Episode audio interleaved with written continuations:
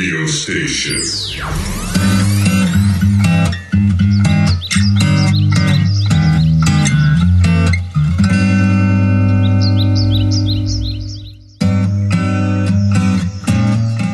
こんにちは諸見里杉子ですこの時間の一枠は素敵な方をゲストにおお招きしましたえー、沖縄オペラアカデミーの代表理事でソプラノ歌手の黒島益子さんです。こんにちは。こんにちは。よろしくお願いします。よろしくお願いします。大変エレガントな方を今日はお迎えしてスタジオの中も華やいでいるんですけれども、えー、11月28日土曜日パレット市民劇場でオペラと朗読のコラボレーション「蝶々夫人」を上演なさいます。はい。今日はそれについていろいろと、はい、よろしくお願いします。よろしくお願いします。教えていただこうと思います。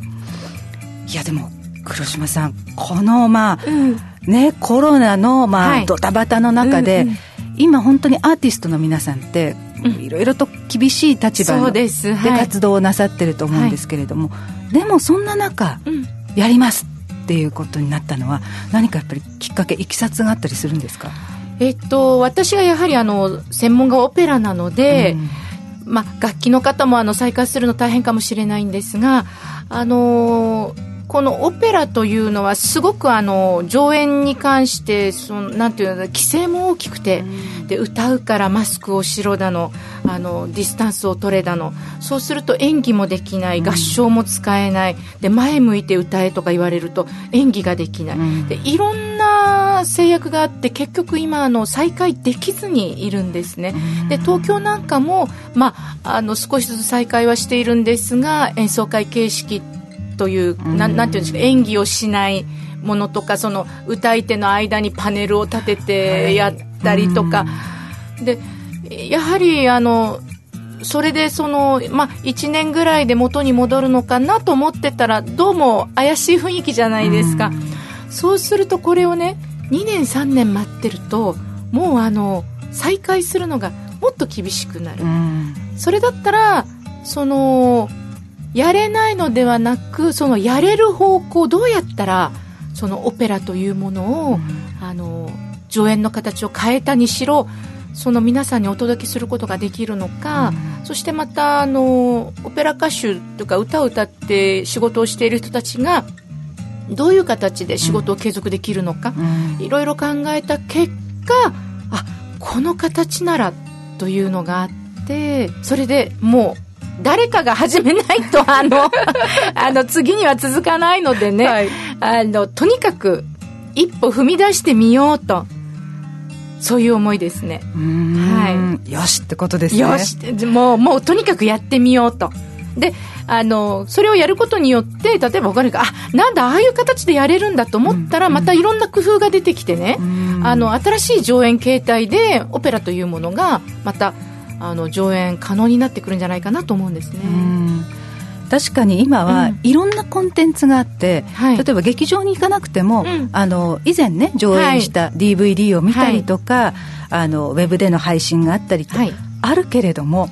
そのライブで見て、うん、ね、あの生身の人間が目の前でするパフォーマンスを見て、それで刺激を受けて、ああだったねこうだったねっていうその、うんうん、終わった後の楽しみっていうのもあるじゃないですか、はい、劇場に行くまでのワクワクとか。そうそうですよね。そういうのがやっぱり今制限されてしまう世界って、うんうん、なんて味気ないんだろうって私は思ってるんですけれども、うんうん、それをまたあのまた新しい形で、提供していきたいっていう活動の一歩っていうことですね。はい、そうですね。あのもともとその CD とか生じゃなくてもいい活動をされている方にとってはそれほどの打撃にはならないと思うんですが、うん、私たちはその生を本業としているものですからその生の公演仕事をこう制約されてしまうと何も残らないんですね、うん、急にその YouTuber になれって言われてもあのそういう専門じゃないんです。私たクラシックの人たちってね。それでみんな慌ててその。リモートの演奏だろうなんだろうってやってるんですがあの正直言って本業の YouTuber とか本業のやっぱりね、うん、あのメディアを使った仕事をしてる人たちにね負けるんですよ、うん、あの叶わないんです。やっぱり私たちは本業が違っているのでうん、でそこをやっぱりあのもうちょっと立ち返ってじゃあ生をどういうふうに配信していくかっていうところにちょっと工夫をね、凝らしてみようかなって感じですね。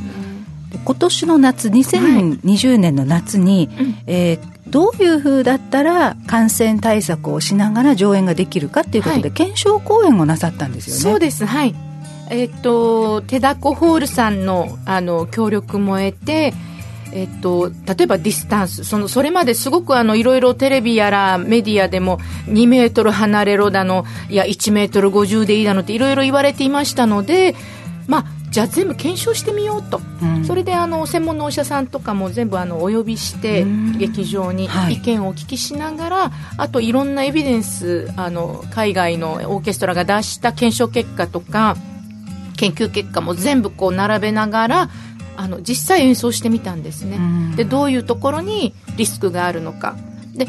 そこまでするのはやりすぎであるとかいろんなやっぱりあの結果が出てきましたのでもちろんその受付の問題あの熱をね測ったりじゃあお客様にマスクをあの、まあ、お願いするとか。その手指消毒のご協力をどうするのか。じゃあ名前とそのご連絡先をお聞きするときどうした方が一番スムーズなのかとかね。こういうのもちょっといろいろ検証した結果、まあ、今回はあのそういうのも踏まえて新しい形で、じゃあとりあえずやってみようと、まあ、やりながらまたあのー、あそこはああした方が良かったねこうした方が良かったねっても出てくると思うんですね、でその後にまた次回があればいいのかなと思います。まずはやってみないことには何も あの進まないので、うん、はい、そうですよね。検証公演も安全にやるため、はい、皆さんがやっぱり安心して楽しめるためのものだったので、はい、使わないといけないですよねその結果を。そうですそうです。でそれはあのまたこの蝶々夫人とは別に、うん、クラシックのその有志が今あのみんな集まってその検証結果のあのマニュアルをね制作して、うん。あの動画も制作するんですね。お客様のための。はい、あのこういうふうに新しいコロコロナの時代はあの感激の、まあ、ルールというか、はいはい、マニュアルはこういうふうにいたしましょうっていうふうな動画も作って各沖縄の劇場に配布するというところまでやろうと、今はやっていま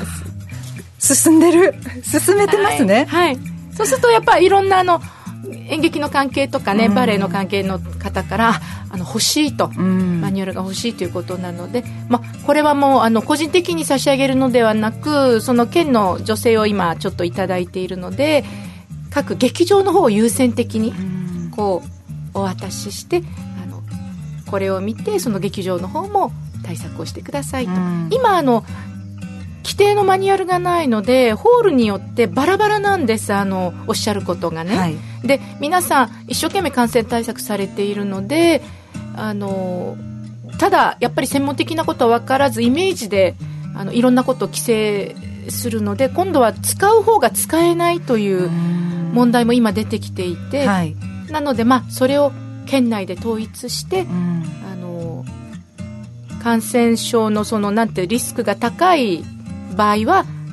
ここら辺ぐらいまでやりましょう。でちょっと緩んだ時はじゃあこういう感じでっていうふうに、あの提示できるように今作っています。いやこれね県内でやっぱりその芸術活動なさってる方、たくさんいらっしゃいますから、はい、もう今欲しいまたこれ必要っていうね、はい、ものだと思います、はい、まあ、これからねまたホールに、うん、あの皆さんそれがあの行き渡るということですので一緒にねまた楽しめる環境を作っていきましょう。そうですね。はい。さあそして、まあ、11月28日パレット市民劇場で上演されますオペラと朗読のコラボレーション「蝶々夫人」はい、今度はぐっとこの上演作品の中身について伺っていきたいんですけれども、今回サブタイトルで、オペラと朗読のコラボレーションってなってますよね、うんこういうスタイルにしてみようっていうのは面白いですね。どういったところから発想そうです。これはでももともと私13年前に一度上演しているんです。イタリアからあの帰国してすぐぐらいの時だったんですがあのお金をかけずにで少人数で、しかもそのお客さんあイタリア語で歌いますのでその字幕があったとしてもお客さんに内容が伝わりづらいとかいろんな弊害がありますからこのお客さんにどうしたら内容を簡潔にしかも全幕理解できるのかということを考えた時にナレーションではあの雰囲気が出ないんですよ、でそれもやってみたんですけどやっぱりあのブチブチっと切れてしまう、でそれよりは出演者が語ればいいんだと思ってそれでこの町長夫人のそのお世話係をしているあの鈴木という役をナレナレーションというよりは、うん。まあ、セリフのような朗読の形で、あの回想録という形で省庁さんはこうでしたああでしたというふうにあの鈴木の目線で語る語ってもらう、うん、そして物語が進行するという形に全部あの台本書き換えたんですね。はあ、はい、そうなんですね。そうです。でも今回はその、黒島さんが町長さん、はい、町長夫人の役で、まあ、ソプラノですね、はい、でピンカートンかなと思ったらそうではなく、はい、出てくるのがシャープレスというあのアメリカ領事館のその偉い方ですけれども、うんうん、はい、でまあピンカートンからお願いされて町長さんのまあちょっとお世話をするような、うん、まあ、ちょっと関わりがあるような、はい、というような役どころですよね。そうですねアメリカ領事の、まあ、偉い人が出てくるということなんですが、はい、そのそれがバリトンのイラハ龍馬さん。そうです。もう今沖縄でね、まあ、沖縄から沖縄出身でキラキラと輝いている。そうですね。新人さんですけれども今年の3月にその東京の新国立劇場の研修生をあの終了して沖縄に帰ってきたあの若手のホープですね。バリトン。はいもう声聞きましたけれども、ね、よろめく声ですね。わおって感じで。はいあの若手のホープということで、はい、えー、イラハ龍馬さんがバリトンを担当します、はい、そして、まあ、ピアノとバイオリンの演奏でこの物語が進んでいくんですね。そうです。あの本来はオーケストラなんですけれども、まあ、あのコロナのこの状況でそのあえてあのピアノ1本そしてバイオリンを少しこうアクセントでつけていただくっていう形に、はい、でピアノが大城慎吾さん。そうですあの力強い感じの、ね、ピアノ弾きになるなそうですね。もう沖縄ではもうかなり活躍されて、うん、あのクラシックのファンの方は多分皆さん名前はご存知だと思います、はい、まあ、県立芸術大学でもね、はい、あの教えて教えてらっしゃって、はい、多分ねあの学生たちはみんな知ってると思います。そしてバイオリンが、えー、松山由香子さん。そうです。彼女はあの時々あの学校公演とか離島での公演もあの一緒にやってもらっているんですけれども東京芸術大学を卒業して大変素晴らしいバイオリニストで海北高校でもあの教えてあの個人レッスンバイオリンを教えていますしあの県立芸大の方でもあの多分あの一緒やっていると思います。はい。オーケストラなどでもかなり活躍しています、プレイヤーとしても活動しながら、はい、まあ、後進の、ね、指導もしているっていうお二人ですね。であの実はですね私がなんと鈴木役をそうなんです。一番大事なこの鈴木という役がこれがあのこの物語は町長夫人でもちろん主役は町長さんなんですけれどもあの鈴木が唯一その町長さんは15歳で結婚して18歳でまあなんていうんですか自害をするんですけれども、うん、この3年間ずっとそばにいて町長さんを見守り育てそして最後まで最後を見とるという重要な役柄なんですね。でこの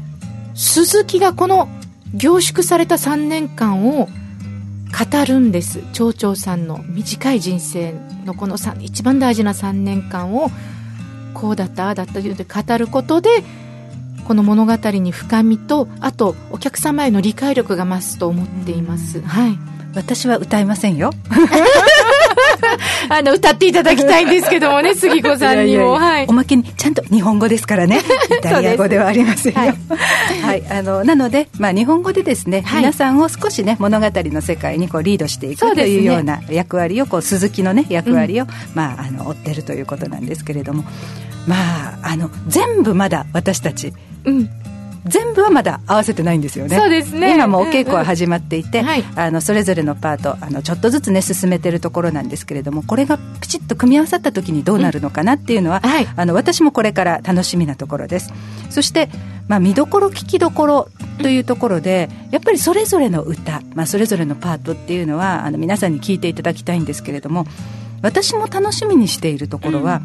うん、プロジェクションマッピングかなとそうですね。思っています、はい、ちょっと新しい試みで、今回あの入れてみました。これはどういうふうに使うんですか？あの例えば桜の金のあの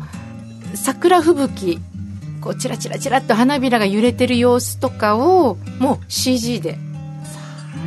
とこう流れてる感じとかあと星が瞬く様子とかこの朝から夜にかけてのこの移り変わりとかね。あと海がこう揺れてるキラキラっと揺れてる感じとかをやっぱりこう絵ではなく、あの普通舞台ではあの絵とかを使うので動かないんですけれども動かしてみたいなと。あともう一つあの感染対策の意味もありまして、うん、その大道具さんとかをたくさん入れてしまうよりはプロジェクションマッピングだと1人で済むので、うん、まあ、最低限の舞台セットとあとバックに関してはマッピングで映像を流してみようと、まあ、新しい試みではありますけど。そうですね、はい。なんだろうその背景が映像になって、うん、えまたそこからリアルに迫ってくるものがありそうですね、うん、そうですね。はい、えー、楽しみですね。であのもう一つ新しい取り組みとしては、うん、ウェブ配信を後日予定しているとそうです。あのー、実はやはりコロナで、うん、その離島の方とか遠方の方が行きたいけど行きたいけど飛行機乗るのがねっていうのもちょっと多くいらっしゃって。今ね移動もちょっとね制限されてたりしますからね。急になんか GoTo も始まったもんですから逆に、うん、あの地元の方がちょっと飛行機乗るの逆に怖いわみたいな、まあ、満席なのよみたいな感じなので、まあ、後日その配信ができたらいいな有料配信ですけど限定の配信ができたらいいかなと思ってこれもやっぱりあの新しい試みですね、今ねあのこういった形でウェブ配信も、うんはい、あの取り組みましょうっていうのが、ね、うん、あの取りなんていうんですか盛んにね取り組まれていますので、はい、その一つということなんですけれども。はいでもあの時行けなかったんだけれども後日、うん、あのその空気をね、うん、あのウェブを通して感じることができるというのはまたちょっといいシステムですよね。そうですね。もちろん生に越したことはないんですけれども、うん、ただやっぱりこの離島の方とかが来たいのに、うん、まあ、ちらっとも見れる見ることができなかったっていうよりは、うん、あのその雰囲気とかね感じだけでも見ていただいて、はい、もしかしたらまたこれが何年か後にね再演するときにあのじゃあ今度は生で見てみようっていうふうに、はい、あの劇場に足を運んでくださるかもしれませんし、うん、はい、そうですよね、はい、旅番組でも見てて、うん、あいいな。今度は私行ってみたいなですよね。ですよね、うん、多分そこだとそこがはい。思うんですけれどもぜひねあの、まあ、いろんな入り口がありますので、はい、今度は劇場でっていうふうに、あの言えるためにも今あえて一歩踏み出すオペラと朗読のコラボレーション蝶々夫人でございます、はい、はい、で感染症対策もですね、まあ、検証講演を受けていろいろとあの行っております。まずあの出演者からということで私たちも PCR 検査を受けたんですよね。ね受けましたね。ドキドキでしたが、はい、あの陰性で。陰性で大変良かったです。はい。安心して今ね、はい、お稽古もしているところです、えー、当日ですねマスクの着用や手洗いや消毒あと体調管理ですねソーシャルディスタンスなどなど、ご協力を求めることもあるかと思いますがどうぞあのよろしくお願いいたします。よろしくお願いいたします。えオペラと朗読のコラボレーション蝶々夫人。11月28日土曜日パレット市民劇場での、え上演です。昼の公演が午後3時開演。会場が午後2時30分。夜が午後7時開演。会場が午後6時30分となっています。チケットは現在リリースされています、えー、一般が3500円。学生が2000円。参助会員が2700円です、えー、詳しくは沖縄オペラアカデミーまでどうぞ。電話番号が098-884-8498 884-8498でこれはですね皆さん昼夜公演あのそれぞれですけれども限定188席。そうです。ディスタンスを取るためにあのもう限定で全席指定となっております。半分に減らしております。一席ずつ開けますので一末のようにあの、並んでいただきます、はい。まあ、またね見えやすいあのポジションでね、はい、あの席を空けているということですので皆さんここもあの全席指定ですので急がないともういい席から本当に埋まっていきますので、お早めに、えー、こちらもですね電話予約またはあのインターネット予約がメインになっています、はい、これもね感染症対策の一つとなっておりますのでご協力よろしくお願いいたします、えー、沖縄オペラアカデミーのホームページから購入することもできますので予約購入することができますのでこの後の一枠でもあのご案内していきたいと思います、はい、一枠のブログでもご案内していきたいと思います、はい、えー、オペラ沖縄オペラアカデミーで検索してみてくださいね、はい。ということで28日も迫ってまいりますが、はい、はい、私も一生懸命まあ皆を追いながら頑張りたいと思います。いやもう本当にあの「蝶々夫人」っていうのはオペラの中では多分もう一番有名な作品なので、あのなんだろう沖縄の方にとっては多分またちょっとご年配の方とかにとっては意外に身近だと思うんです内容が戦後たくさんの蝶々夫人が沖縄にもいらっしゃったと思うし、はい、まあ、内容的にそのアメリカ人とけと結婚したんだけれどもあのその人はすぐ本国に帰って、本国で奥さんがいたと。で本町長さんは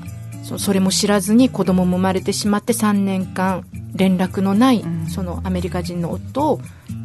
ずっと待って。で3年後に彼は奥さんを連れて帰ってきて、